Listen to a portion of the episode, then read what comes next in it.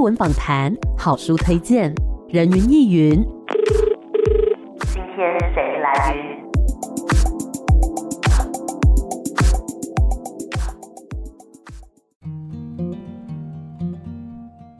人云亦云，今天我来云。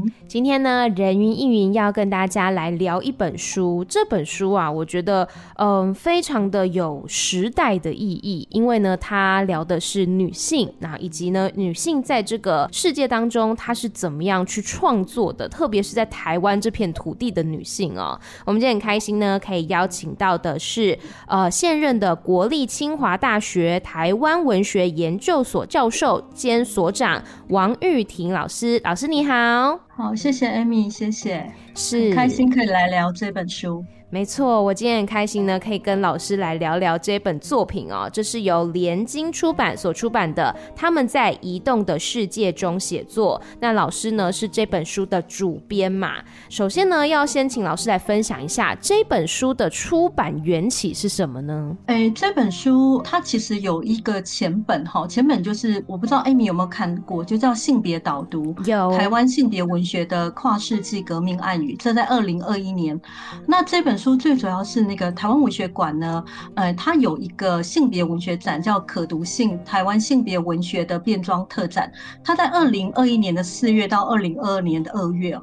那这本书是这个特展的一个集结的一个专书哦。嗯，那这本书最主要是处理那个台湾性别文学的故事，它有一个文学史的一个框架，是最主要是谈呢台湾性别的叙事哈。就是这本书，Amy 如果翻过就会知道说，这本书的前面是谈。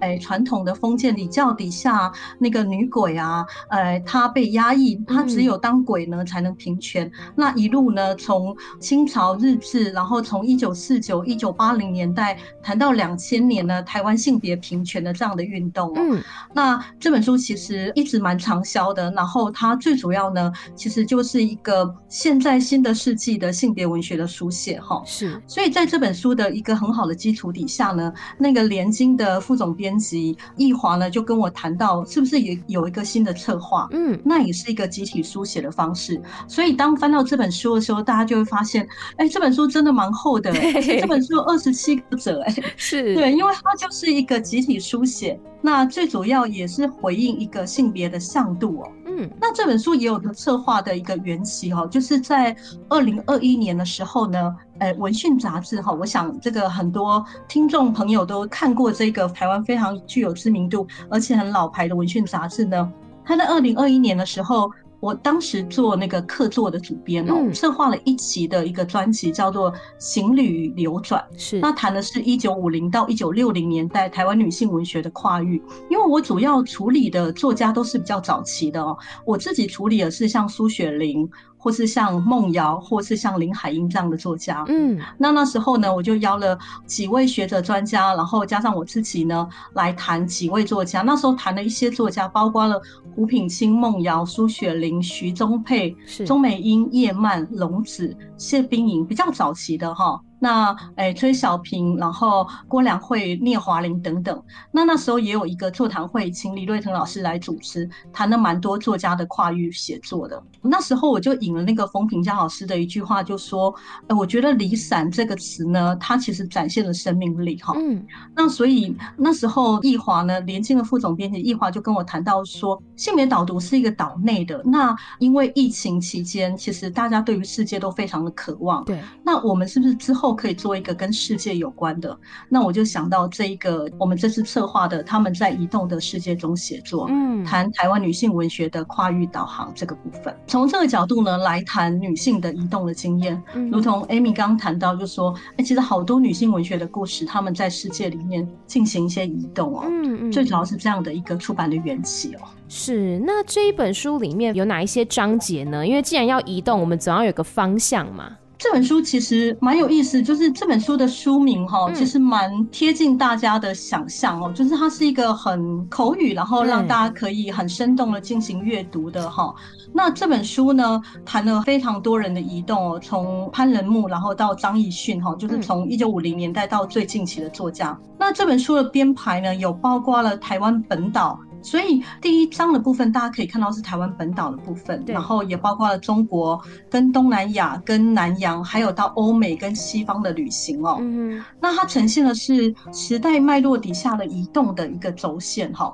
所以第一章的部分就是岛内的行旅哈，它还是有个文学史的脉络，它呈现的就是从一九四九台湾女作家他们在战争离散，然后之后来到台湾哦，那也包括了一九七零年代的保钓运动之后的那个女性文学的部分。嗯，那第二章的部分呢，就是向北行走，我们可以想象就是由岛内然后进行顺时钟向北，然后透过那个比较交织性的一个视线，我们可以看到从北方的龙子林海音，然后到一九六零年代呢，透过一个跨国的脉络里面进行旅行的张美瑶，那也包括陈幼金呢，他们向北。那接下来呢，向东的部分呢，就是一个呃顺时钟的部分哈。向东的部分就可以看到女作家呢，他们如何在东亚的移动的一个路线哈。那这里面呢，其实有蛮多呢，台湾跟日本跟韩国的关系哈，谈跨国的。然后也谈这些女作家移动的时候呢，他们在思考语言的问题哦。比如说这里面呢，李行峰他如何思考呢？他的母语跟日语之间的议题，那也包括了温佑柔在谈呢语言的中间性哈。嗯，那第四章呢讲南方哈，其实呃我们讲南向或是。由南，第四章呢，就是讲女作家的作品呢，他们如何跟南方进行连接哦。是这一章里面就充满了非常非常多的南方的气味，大家可以想象哈，就是南方的特别的在地的生活感跟气味。那第五章呢是向西漂移哦，这个部分呢就可以看到女作家到西方、到欧美去求学、去旅行，这个地域的多元化呢，让女作家呢更思考他们创作的一些意义哦。嗯，所以大概是从这几个部分呢来呈现那个章节的一个编排哦。嗯，那里面我们可以看到，就是其实非常非常多的女作家移动了哈。对，那在这样的一个章节安排底下，它有一个时间的脉络。另外，它有个空间性哈，所以结合时间跟空间呢，来呈现呢女作家呢她们如何移动的一个历程。嗯，了解。所以包括了在岛内的走踏，然后呢从北方开始一个顺时针的，包括说由北前行，还有呢东方驻览，以及南方游旅和向西漂移。那虽然说呢，比如说它可能都是往东方，但是他们各自发展出的生命故事或是书写又是都不一样的。那既然这本书叫做《他们在移动的世界中写作》，就想要请老师来定义一下什么是移动，那又为什么要移动呢？嗯，我觉得移动真的是一个蛮难定义的概念哈，嗯、就是可能对于我跟对于 Amy 来说，其实移动呢都有不同的定义哈。是。那在这里面，移动你可以说是迁徙，也可以说是漂流，哈。那我们也可以知道说，台湾的女作家在不同时代的脉络底下呢，她们进行不同的出走跟浪游。那在这边呢，跟移动相似的词呢，其实提出了一个叫做跨域，嗯，跨域这个词哦，对，这也是这一本书里面蛮重要一个概念哈。那为什么会谈跨域这个词呢？最主要就是现在其实，在人文学科跟当代艺术研究也谈跨域，不过台湾人文艺术学科的跨域谈的是一个领域的跨域，是领域的跨域。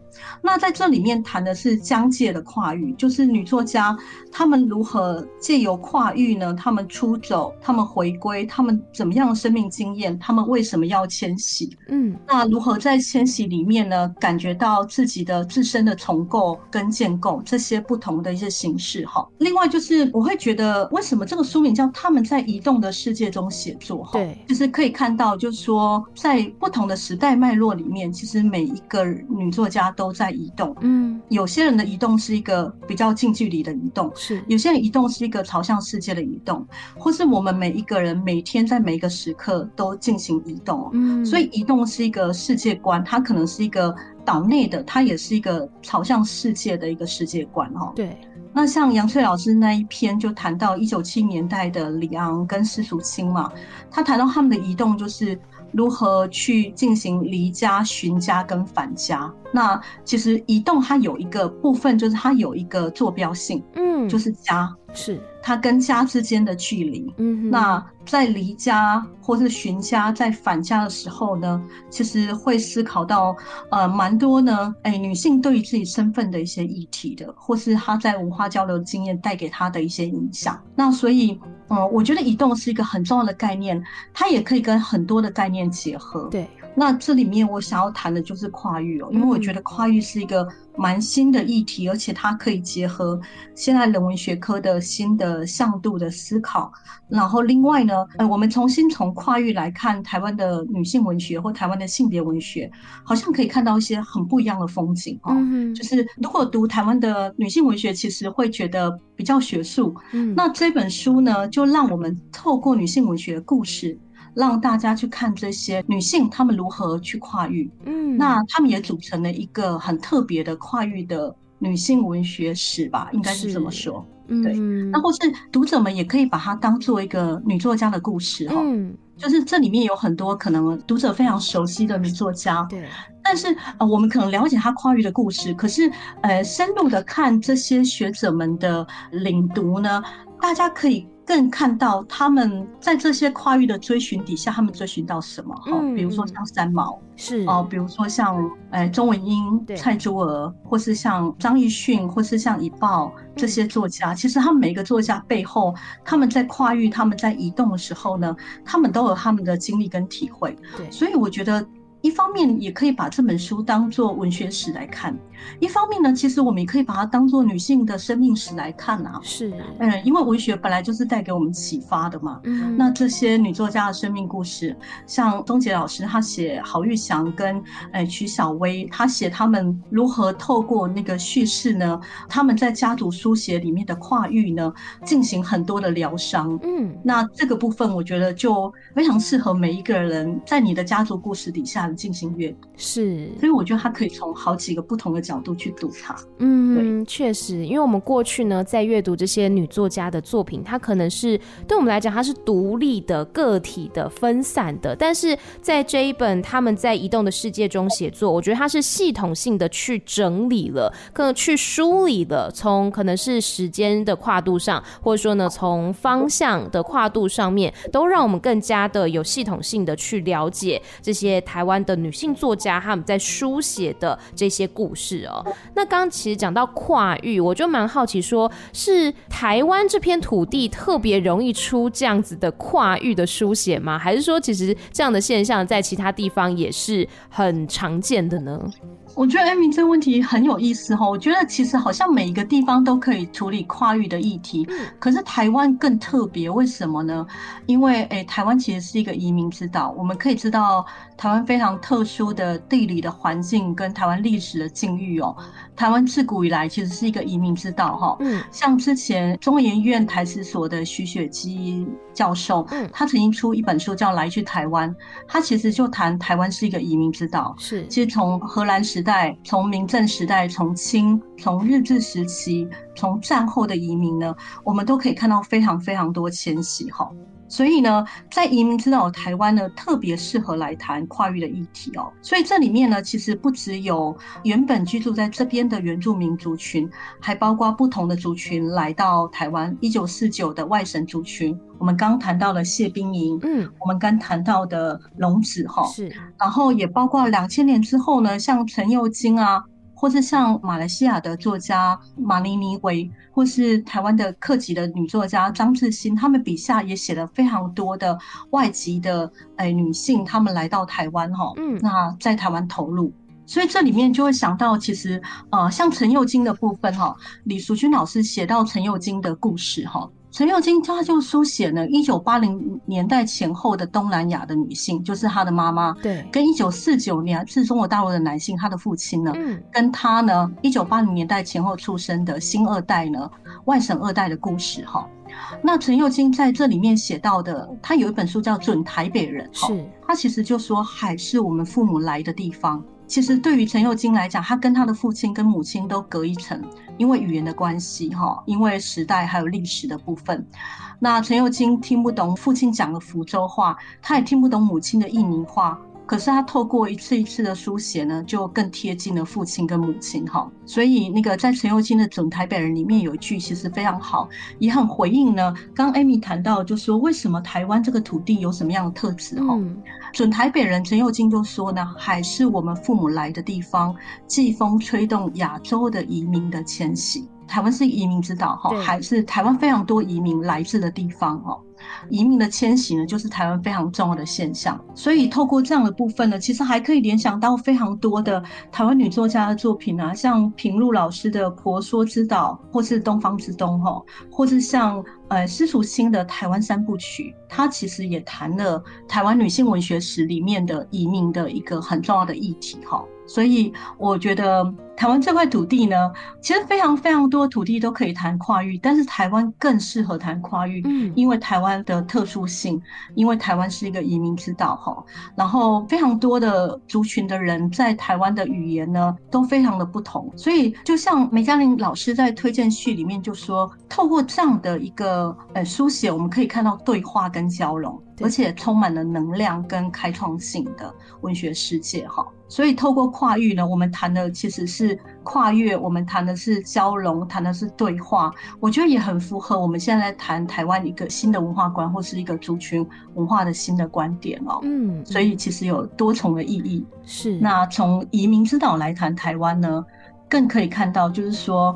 台湾其实文化非常具有包容性跟非常大的一个向度。嗯，是的，我觉得从刚刚老师谈到这一段，我想要再追加一个问题，就是刚刚讲到我们是移民之岛嘛，所以可能有很多不同地方的人也来到台湾来。那台湾的这些不管是一般人也好，或者说女作家也好，他们也向世界去移动。那在这个过程当中，您觉得语言扮演一个什么样的角色呢？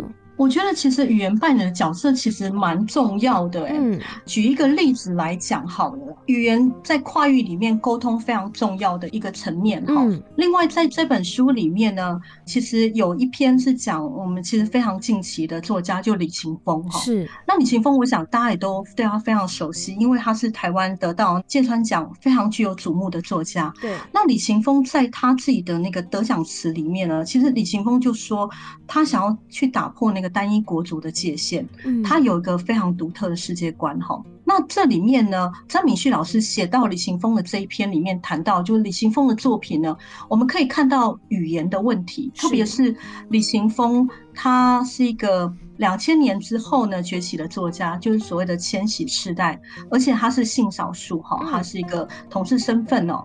然后他在他移民之后呢，他在日本坚持用日文来创作。所以语言的部分呢，如同 Amy 讲的哈，就是他使用的语言也代表他在跨域之后他选择的位置哈。那像李琴峰，他在他的作品写了角色，写了很多多元性别的、同性恋的、双性恋的、跨性别的这些少数的移民族群的那种跨国的那种飘浪。嗯，而且李琴峰他也可以隐去他自己的本名哈，然后抹去了他的那个家族的轨迹。他在异乡里面闯荡，所以李行峰透过他的书写，尤其透过那个日文的书写呢，他其实想要面对的就是一个。他如何在日本崛起，而且一个少数的移民在日本，他透过日文来展现他自己的那个自我的价值观跟书写，哈，嗯，哦，所以透过那个语言的书写，我们更可以看到李行峰的那个写作的位置，哈，而且非常独特的世界观，哦，因为李行峰他们这个时代的作家，他们就是在全球化，嗯，那其实是跨国的资本，而且数位的媒体非常的发达的这个时代呢，那李行峰的作品呢，我们可以看到呢，这个。世代的女作家的一个关怀哈，那从语言来看呢，其实呃这些作家他们选择的语言呢，都代表他们非常独特的。我刚刚说到，就是他们跨越之后，他们书写的位置的决定哈。对，像聂华苓，他其实移民到美国，可聂华苓的《伤心与桃红》是用中文写的。嗯，那聂华苓他在美国，当然后来他其实有翻译，然后也有得奖哈。嗯，可聂华苓就曾经说过哈，母语是他的根啊，他用中文写作。呢，他才找到了所谓的他的根哦，是，所以对于很多作家来讲，他们跨域之后，他们选择的语言呢，其实也非常非常的重要哈。那像陈玉慧，他后来也移居德国，那陈玉慧也写了非常非常多的小说，那他们都是用中文写，对。那李行峰他用日文来写。那可见呢，其实这个语言的选择呢，跟这个作家呢，他们在跨域之后呢，他们所占据的位置，还有他们想要跟那个他们所在的那个跨域的地区的连接跟沟通，嗯，所以对于李青峰来讲呢，就是他想要成为的是一个世界的公民。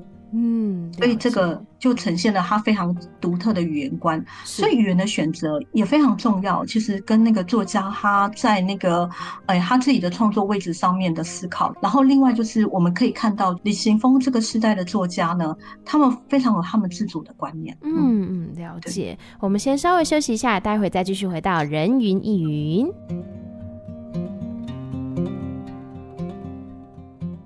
欢迎回来，人云亦云。今天呢，在空中跟大家来分享一本书。我觉得你可以把它当文学史来看，也可以呢把它拿来当故事书来看。那这本书呢，是由联经出版所出版的《他们在移动的世界中写作》。我们今天邀请到的是现任国立清华大学台湾文学研究所教授兼所长，也是这本书的主编王玉婷老师。老师你好，哎你好，是我们。今天呢，聊到这本书叫做《他们在移动的世界中写作》。我们刚刚其实有讲到很多，包括说这本书的章节安排啦，然后以及呢也谈到了所谓的跨域还有移动的定义等等呢。那我也蛮好奇说，就是为什么这一本我们会来谈女性的作家，而不是谈男性的作家呢？明明这个问题非常有意思哈，就是哎，之前就说我在帮文讯策划那个《行旅流转》那。时候那个专辑的时候呢，我们有一个座谈会，然后邀请那个李瑞腾教授来主持。那李瑞腾老师就说：“哎、欸，其实男性的那个跨域跟流转也可以谈啊，嗯、那为什么我们只谈女性？哈、嗯，我觉得就是其实这个是很多的男性的学者或是男性的作家，其实可能会很在意的部分。嗯、那 Amy 这个问题就是会延伸到，哎、欸，女作家的创作跟男作家相较起来，到底有什么特色？对，为什么只谈女性？嗯，那在那个梅佳纶老师的推荐序里面就谈到，就说，哎、欸，其实我们过往的女性哦，她都是一个比较是男主女从、男主外女主内的一个性别规范。嗯，所以女性通常都是在家庭里面哈。是，那女性的出走跟迁徙呢，大部分都必须要依附男性。所以像中国晚清就会有那个时节夫人跟女学生嘛哈。嗯，那在这本书里面，刚 Amy 谈到，就说这本书我们可以从一个女性文学。的架构里面来谈，我的序里面就特别希望放一个女性文学的架构哈。嗯，其实我们可以看到，在这里面顺着那个时间的走线呢，一九四九年，随着国民党来到台湾的外省女作家呢，他们的跨域的部分呢，其实都跟国族的议题比较有关系，或是跟随着丈夫来到台湾哈，包括了郭良惠哈，包括了林海音哈。嗯，那另外我们也可以看到，到了一九六零年代，台湾女作家呢。她们出国移民呢，有一个留学生文学哈。是。那这里面其实有很多，其实跟国族的观念是很有关系的。嗯。那也包括了之后呢，苏雪玲、钟美英、徐宗沛他们写欧美的游记，他们去讲欧美国家的进步跟文明呢。其实他们在他们的作品里面也非常多跟家国的有相关的一个观察跟书写哈。嗯。那到了一九六零到一九七零年代呢，刚刚提到像杨翠老师那一篇谈一九七零年代，其实好多女作家都谈台湾的乡土哈，特别是台湾资本主义的兴起，那对于乡土的冲击，那很多女作家都会谈父权的家庭里面哈，嗯、所以这里面呢，我们又可以看到了，其实从早期的国族，那又回到那个父权制的那个家庭的部分哈。然后到一九八七年台湾解严之后，很多女作家她们开始深化那些跨域的议题呢。这里面非常多，像平路、苏伟珍、袁琼琼、朱天心、周芬玲、蔡淑芬、钟文英、陈玉慧、郝玉祥。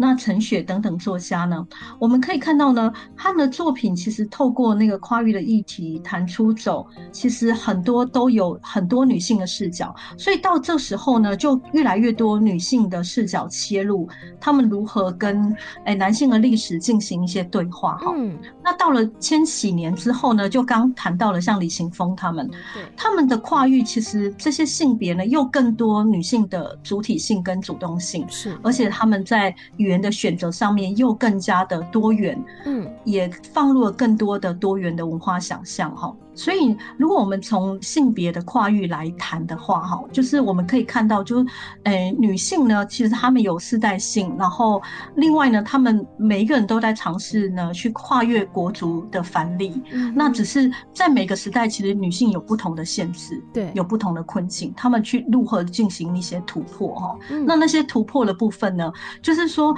我们在看，诶，女性的跨域呢，它并不一定都是非常成功的经验，哈。那其实你。里面有很多呃女性在跨域的过程里面，她们所感觉到她们的困境、她们的限制，她们如何进行突破。是，我觉得这边也非常动人。嗯，就是我们可以把它当做女性的生命故事来看。嗯，会给很多读者启示的。是，刚刚讲到说，就是女性在这个不同的时代里面创作的部分，可能会遇到一些困境啊，或是限制等等。这部分老师可以来跟我们说一下，说有哪一些的困境跟这个限制吗？那这边我就会想到那个，在这里面有一篇是，呃，是慧敏写的。那慧敏是写钟仪文，嗯，钟仪文的越界书写哈。那他写的是赤道之眼走天涯。那钟仪文我们都知道说，他现在在台湾任教，那他是马来西亚的华人，是，他是马来西亚的怡保出身哈。那钟仪文他的创作母题还是很大部分还是在南洋。可是呢，对于周渝文来讲呢，因为原本他南洋的故乡呢，其实父亲因为饱受传宗接代的压力，所以他们家有七个小孩。哦，那。这样的七个小孩的那个家庭的重担呢，还有非常非常多的女儿呢，就成为钟怡文一生很需要去面对的阴影哈。嗯，所以后来钟怡文其实他离开了马来西亚，他来到台湾哦，他就说在这里面呢，慧敏摘的句子我觉得都非常经典。他说离开之后呢，离开才能够看清楚自己的位置，在另外一个岛，凝视我的半岛哈，就马来半岛，嗯，凝视家人在我生命中的位置哈。然后这里面呢，钟仪文也在思考，就是对于他来讲，原乡马来西亚台北，对于他现在在任教的所在地中立这几个三地呢，他怎么去思索这三地在他生命中的位置，以及他自己站立的重要性？哈。那他在呃里面其实也谈到了，就是在马来西亚的家里，他如何感觉到窒息，他不想被绑在家里，他如何要从父权制的家庭里面逃离，逃离那个父亲的女儿的这样的身份哈。嗯，所以他也知道，就说来到台湾让他更自由。那这边呢，他虽然也有很多对于家里的一个牵挂，可是呢。他自己知道，就说他在他的作品里面谈到说，半岛已经是前世了。嗯，那他想回去的地方呢，是中立，不是马来西亚，这才是白手起家的家哈。所以这部分我们就可以看到呢，女作家跨域呢，因为原本家里所给她的困境跟限制，让她得以出走。是，那出走之后呢，借由这个多方的家呢，她更看清楚自己所在的位置，而且呢。更可以看到自己在书写里面感受到那个创作的自由跟能量，我觉得这也是蛮重要的。嗯，所以我们要怎么样去定义一个女性？她诶离开家，然后到另外一个地方去生活，那这些复杂的心境呢？对，那钟义文的作品里面就可以让我们去看到。嗯，我觉得这里面也会有很多人相似的一个心境，在他的作品里面可以读到。是，那我也蛮好奇说，比如说在早期的年代啊。女性去创作这件事情，会不会被贴上什么样子的标签，或是社会上面的风气对于女性来书写、来创作这件事情，是保持着一个什么样的评价呢？我觉得在传统的价值里面，哈，其实对于女性创作，台湾其实那个女作家，哈，在日治时期，那其实非常少女作家进行创作，而且因为那时候的殖民的压力，还有传统父权制的家庭，还有非常多女性其实没有受到教育，哈。那其实到一九四九之后呢，台湾才有非常多的女作家进行创作，而且这些很多女作家都是从中国大陆来到台湾的，嗯，她们受到五四新文学。学运动的影响，是他们也受到了女权运动的启发哈。那所以呢，台湾什么时候那个所谓的女作家这个部分，或是说女性创作者，才慢慢的确立？其实从一九四九之后，可是也要经历蛮长的一段时间的哈。嗯、或是呢，呃，其实早期很多女性的创作，他们会被视为比较不是纯文学，呃，大众文学，像早期琼瑶就是啊，嗯，琼瑶她早期她的创作，当时呢，那个文献杂志里面的知识分子呢，还对琼瑶发起了一股论战哈。那所以呢，其实我觉得在整个社会的风气底下呢，对于女性会创作、女性有才华，这个嗯，需要一些那个历史性的或是时代性的考察，我们才可以更清楚的看到哈。嗯，那确实就是说，所以我们才更需要这样的书哈，就是我们很历史性的去回溯那个女作家创作的历程，然后让大家知道，就是说女作家她们的创作背后的那个艰辛跟困难，嗯，跟他们所付出的努力，那以及其实每一个在面对创作的时候，他其实都很艰难的去理清他自己的。身份认同跟家的关系，就像刚刚的钟逸文，对，其实钟逸文写的东西也是字字都是发自内心，而且非常的回应他自己的生命的状态哈。就是如果来到台湾，对马来西亚的华人来讲，可能是一个无根的状态，嗯，可是他又在这边，他又找寻到他生活的日常，又建立他的家庭。那其实这一段距离，反而可以让他更好的去处理他跟他家里里面的关系，而且拥有书写的自由度哈。是。那我们刚刚其实听到老师分享了很多这个书中谈到的这些女作家，还有他们的作品等等。这边是请老师再来推荐几位，就是书中有讲到的女作家以及他们的相关作品。我想推荐两个部分哈，一个就是我自己写的那个林海音哈，嗯，因为我们之前大家知道林海音的时候，都会讲到她的城南旧事嘛，是，然后谈到林海音的城南的故乡以及她跟北京的关系哈。那林海音的身份认同其实是非常复杂的，因为林海音的出生在日本的大阪，嗯，然后她很年轻的时候就到北京，然后在北京长大。那她成为母亲之后，一九四九年才回来台湾哈，所以对于林海英来讲呢，就是台湾是他的第一故乡，是。可是他之前对于台湾其实是呃不熟悉的，他是在北京里面怀想他的海的那一边的故乡哦。所以我在这一篇里面谈到林海英，其实用了一个很特别的林海英的身份叫半山，嗯，半山就是那时候我们讲台湾的本省人会称呼外省人，其实会用闽南语会说阿刷啊，就是说他们具备有那个半山的身份。那可是林海英他其实他省级是台湾了，是。可是因为因为我自己也没有见过林海音女士，可是我其实非常的崇拜她，而且很敬仰她哦，因为我觉得她做到了一个呃女作家所能做的面面俱到的所有的高度哈。嗯那林海音呢？我大家如果去看她的纪录片的话，就知道说她讲的是一口那个非常流利的北京腔啊，她的中文很字正腔圆啊。那所以呢，对于林海音这样的一个具备有台湾本省籍身份的人，那可是她回到台湾的时候，台湾的乡亲们都还是说她其实是半山嘛，哈、嗯。所以这里面我就去爬书，回到非常早期的年代，就是一九四九年之后，还有一九五零年代，去看林海音刚回到台湾。湾的时候呢，林海音如何去认识他自己的故乡？嗯，他是从北方来嘛，那跨域可是回来自己的故乡。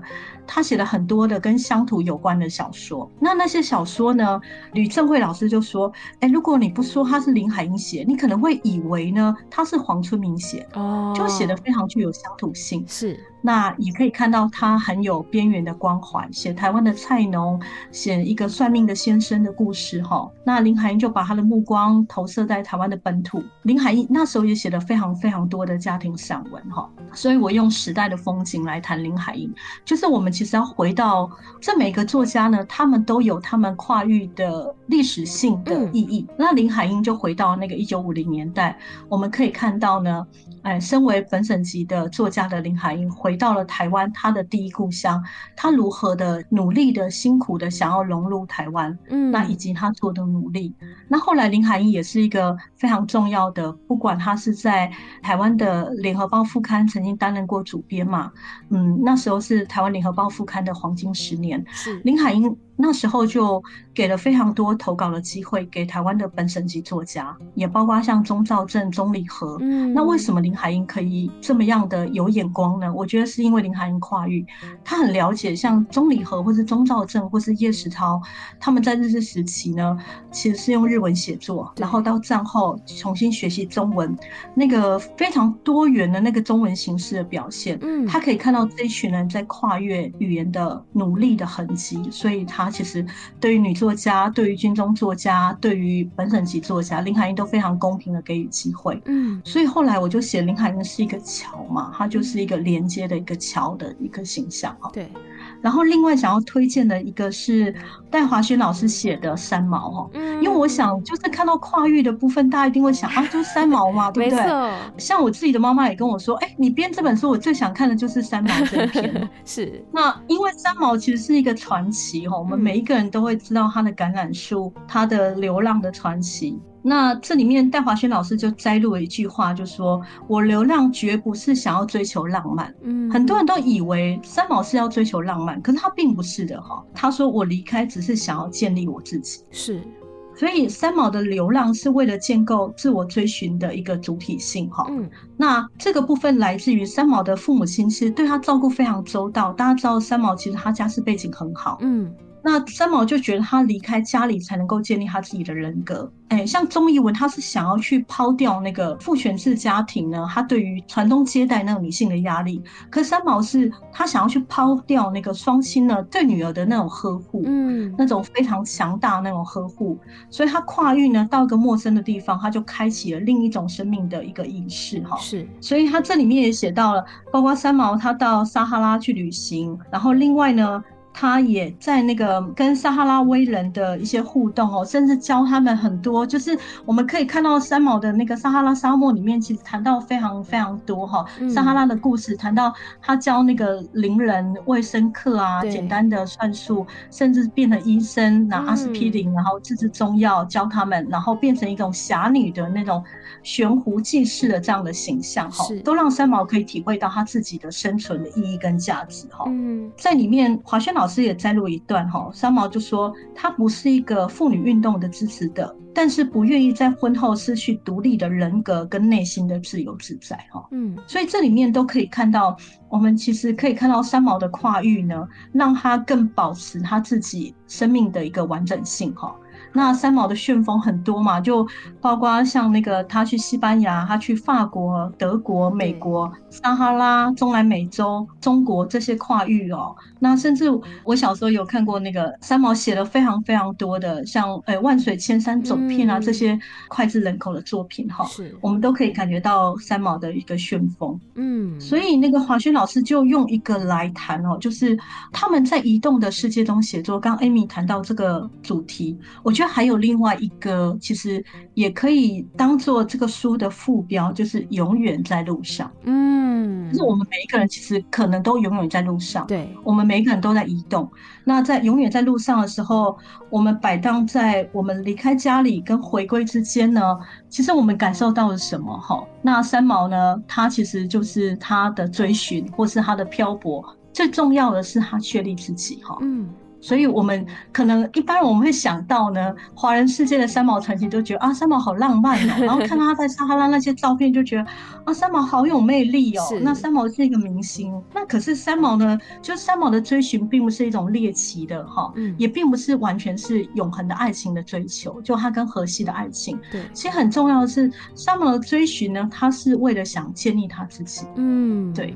我觉得这本书其实有蛮多金句的，就是如果大家 对于于那种追寻的议题有兴趣的话，其实这本书里面真的可以找到很多很多的对于我们每一个人的生命未来如何走、何去何从这些很多很重要的一些提醒。嗯，我很喜欢老师刚刚说“永远在路上”这个概念，就是刚刚讲到呃，这本书叫做《他们在移动的世界中写作》嘛。我觉得这个移动它不只是物理性的移动，同时也是心理上面的移动，就是我们永远都在，比如说重新的建立人。跟人之间的关系这个过程当中去移动，或者说重新去建立跟自己的关系，我去找回自己，或者说我去知道自己是谁，这个过程当中，它其实也都是一种改变，一种在移动哦。那我其实，在整本书里面有一篇，我觉得还蛮想要听老师来分享一下的，因为我觉得这个形象呃很特别，是。宝岛玉女张美瑶明星形象生成的跨国路径这一篇，就是我对于张美瑶这样子的一个存在、一个形象，我觉得很感兴趣。可以请老师来介绍一下这一篇吗？那这篇非常有意思哦，这篇是万瑞老师写的哦。嗯，那万瑞老师本身就是一个台湾电影的研究者，他也研究台语电影哦。他现在在中正大学台湾文学跟文创的科系任教哈。嗯那在这里面，我们就可以看到呢，其实万瑞老师呢，他去突破原本那个我们认为的那个张美瑶的形象。是，我们要怎么样去看待张美瑶呢？嗯，他回到一个历史背景哦，所以他谈到的是一个跨国的路径哦。他谈到张美瑶的出身，然后也谈到张美瑶呢，其实她的明星的形象呢，来自于整个冷战的那个体系哈。那整个跨国的文化资源，那整个国际形势呢，还有一个电影的。生产脉络，所以它是从一个大时代的背景，让我们去看到张美瑶的国际知名度怎么样建立的。嗯，所以呃，我们这本书有一个路径嘛，就是我们从一个呃顺时钟的方向我们看。那温瑞老师在这里面呢，我们看待张美瑶也有一个路径，我们可以看到台湾、香港跟日本呢，看到张美瑶她如何的崛起哈。所以它是一个比较从一个文化生产或是一个大时代脉络，让我们可以看到这个宝岛的玉女张美瑶的明星形象呢，如何的去建立。嗯，那这里面分析了非常多，从一个文化冷战的体系里面呢，看到张美瑶她从东北亚到东南亚，然后后来呢，台港两地的影坛的合作跟交流呢，如何呢促进张美瑶这种跨国的女明星形象？哈，嗯，所以就是说哈，我们在看到女明星形象的时候，我们可能会觉得有时候太理想化，是。就会觉得说，哎，他是什么样的魅力造成的？嗯、那其实呢，每一个明星的形象的生成背后都有一个文化脉络，或是一个制片的网络的形塑。嗯，所以我觉得张美瑶呢，是让我们可以看到，就是说这边其实处理的比较多都是女作家。嗯，那张美瑶是一个非常特别的女明星，哈。对。然后另外我们也可以看到呢。张美瑶的那个女性的荧幕的魅力，如何透过一个泛亚的跨国的制片网络去形塑的？嗯哼。那现在我们去看待台湾非常多的明星哦，可能在韩国、在日本她崛起了。嗯、那其实背后呢，那个生产的文化脉络，或是说时空的脉络了，我们如果更清楚的可以看到的话，我们就可以去突破。这个女明星整个明星的形象，嗯，背后的很多的神话。是。那这里面还有附一张照片，就是那个丈夫的秘密，就是张美瑶主演的这个电影哈。这个电影国家电影及视听文化中心前几年把它那个修护了，所以就可以看到非常完整的版本哈。这个是我看到这照片觉得哇，真的好漂亮哦，真的非常的有魅力，真的非常的美。Amy，我也补充一下，这里面其实有非常非常多的照片哈。对。联经的编辑荣幸他们呢，主编花了很多的心思去找哈。嗯。像林海音的这里也有从国立台湾文学馆呢，他典藏的那个林海音的独照呢，是。还有林海音跟他的女儿小时候的一些合照，其实都透过国立台湾文学馆的授权拿到了。所以这本书里面也有非常多很精美的女作家的照片。没错，而且可以看到这一些女作家不只是他们的作品的封面，还有他们可能在日常生活当中的模样。我觉得是可以让我们更加立体的去想象，或者说去靠近这些女作家。那其实，在整本书当中呢，邀集到了呃，包括老师在内，有二十七位的学者作家呢，一起来撰写这些文章哦。在这个过程当中，邀集的过程当中，老师有没有遇到一些比较困难的事情，或者说印象深刻的事情呢？我觉得新媒导读那时候其实就邀了二十一位学者专家一起写嘛，嗯，也包括了日本的学者。那这一次同样也是有跨国的学者，也邀了二十七位哈。那我觉得在邀请的过程当中，我觉得真的蛮幸运的哦，就是因为这些老师还有这些师长们的支持呢，呃，让这本书可以成型哈。然后另外其实也有在性别导读之前的基础底下哈。那我觉得这本书最辛苦应该是写非常非常多的 email，就是。就不停的在写 email，然后跟大家做联系。嗯，我觉得文章的架构其实是比较难的，就是我原本在想的，就是刚刚 Amy 提到那个问题，就是说，哎，这本书的章节的安排，就是从一个那个顺时钟的方向哈，然后从本岛，然后从北，然后从东，怎么样去讨论这样的一个框架的形成？嗯、我觉得这是一个比较花时间的过程哈。是，然后另外就是要怎么样去安放每一个女作家以及每一个要书写的主题，把它放在很特别的这样的位置，让他们在每一个这个位置里面，每一个学者、每一个女作家，他们的文章在这边可以发光。嗯，我觉得这个是整个足够这个框架其实是最难的部分哈。嗯，那我自己我把它想象成一个地图啦。就是一个地图的形式。对，这个地图里面，那从台湾跟对外的关系，这个地图里面，那女作家怎么样安放？嗯，所以我觉得架构的部分其实是很具有挑战性的。是，那找了二十七位专家学者来写哦。可是我觉得看整本书的时候，会觉得大家很有默契。是，就是刚开始我只是谈一个概念，就是我想要谈女作家移动的生命史。对，那我想要透过。哎，每一个人的研究，或是你对于那个作家特殊的体会呢，去讨论说女作家她们为何跨域，何以跨域，她们跨域追寻什么？可是收回了文章，就发现非常具有整体感。因为我想哈，其实女性文学故事很多，很可以说的。是性别导读是从一个历史的架构谈女性文学史。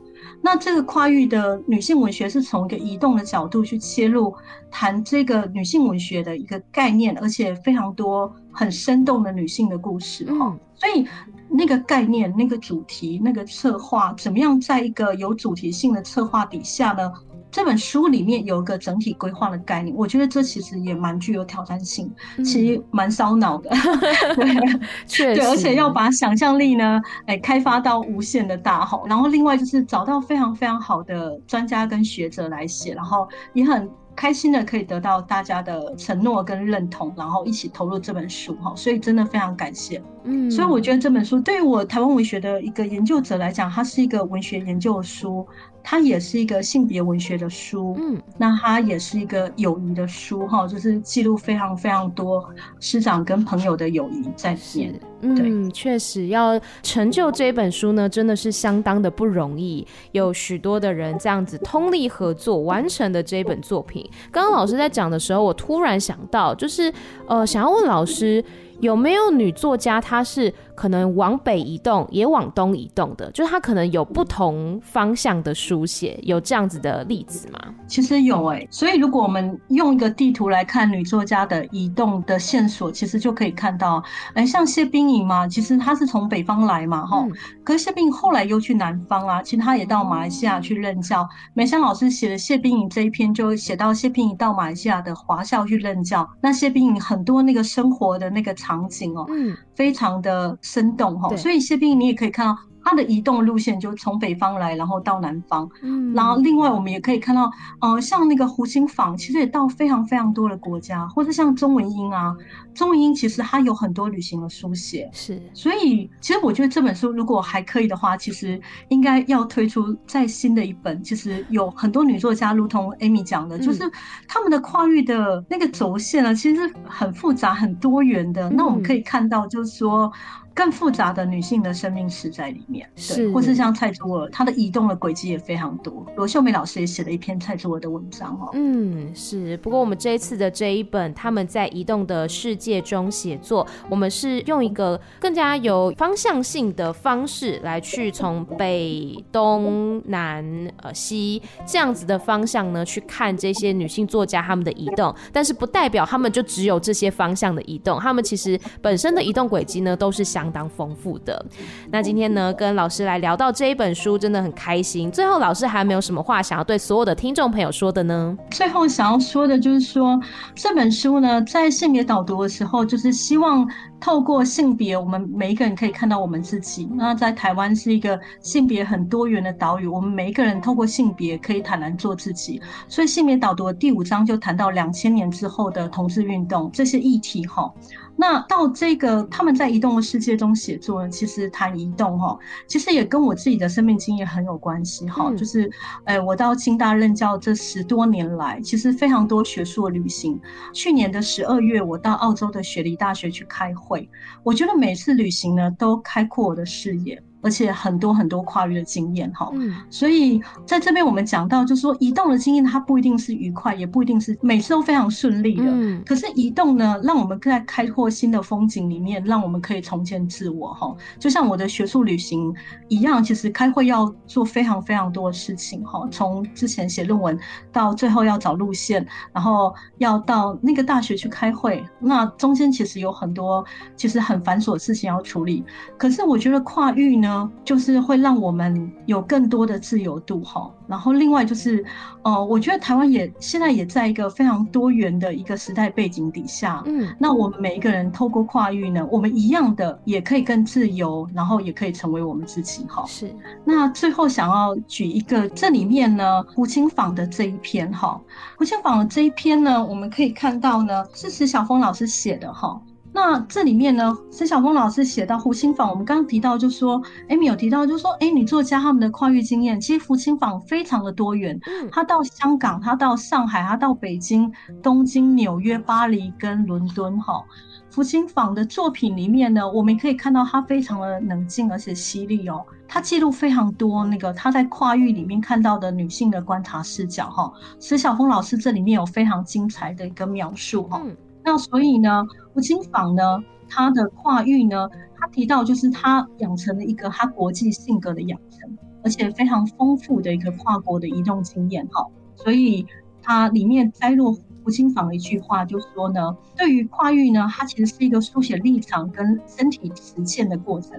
他说：“我仰望呢，只是为了反抗虚无，没有幻想，只是提醒哈。”所以我们可以看到，就说。它也可以让我们去反抗虚无。最后呢，借由这个部分呢，我们可以更清楚的看到自己的身处的位置。那我觉得台湾真的在一个非常自由的一个年代底下哈，每个女性呢，其实都可以透过跨域呢，很自在的做自己，而且很重建自己。然后在移动的时候呢，不仅可以感觉到身体的自由，也可以感觉到非常非常多的跨域的一个议题呢，这些交织。是我们今天呢，非常开心来分享这本书，叫做《他们在移动的世界中写作》。再次谢谢王玉婷老师，谢谢您。好，谢谢 Amy，谢谢，谢谢，拜拜。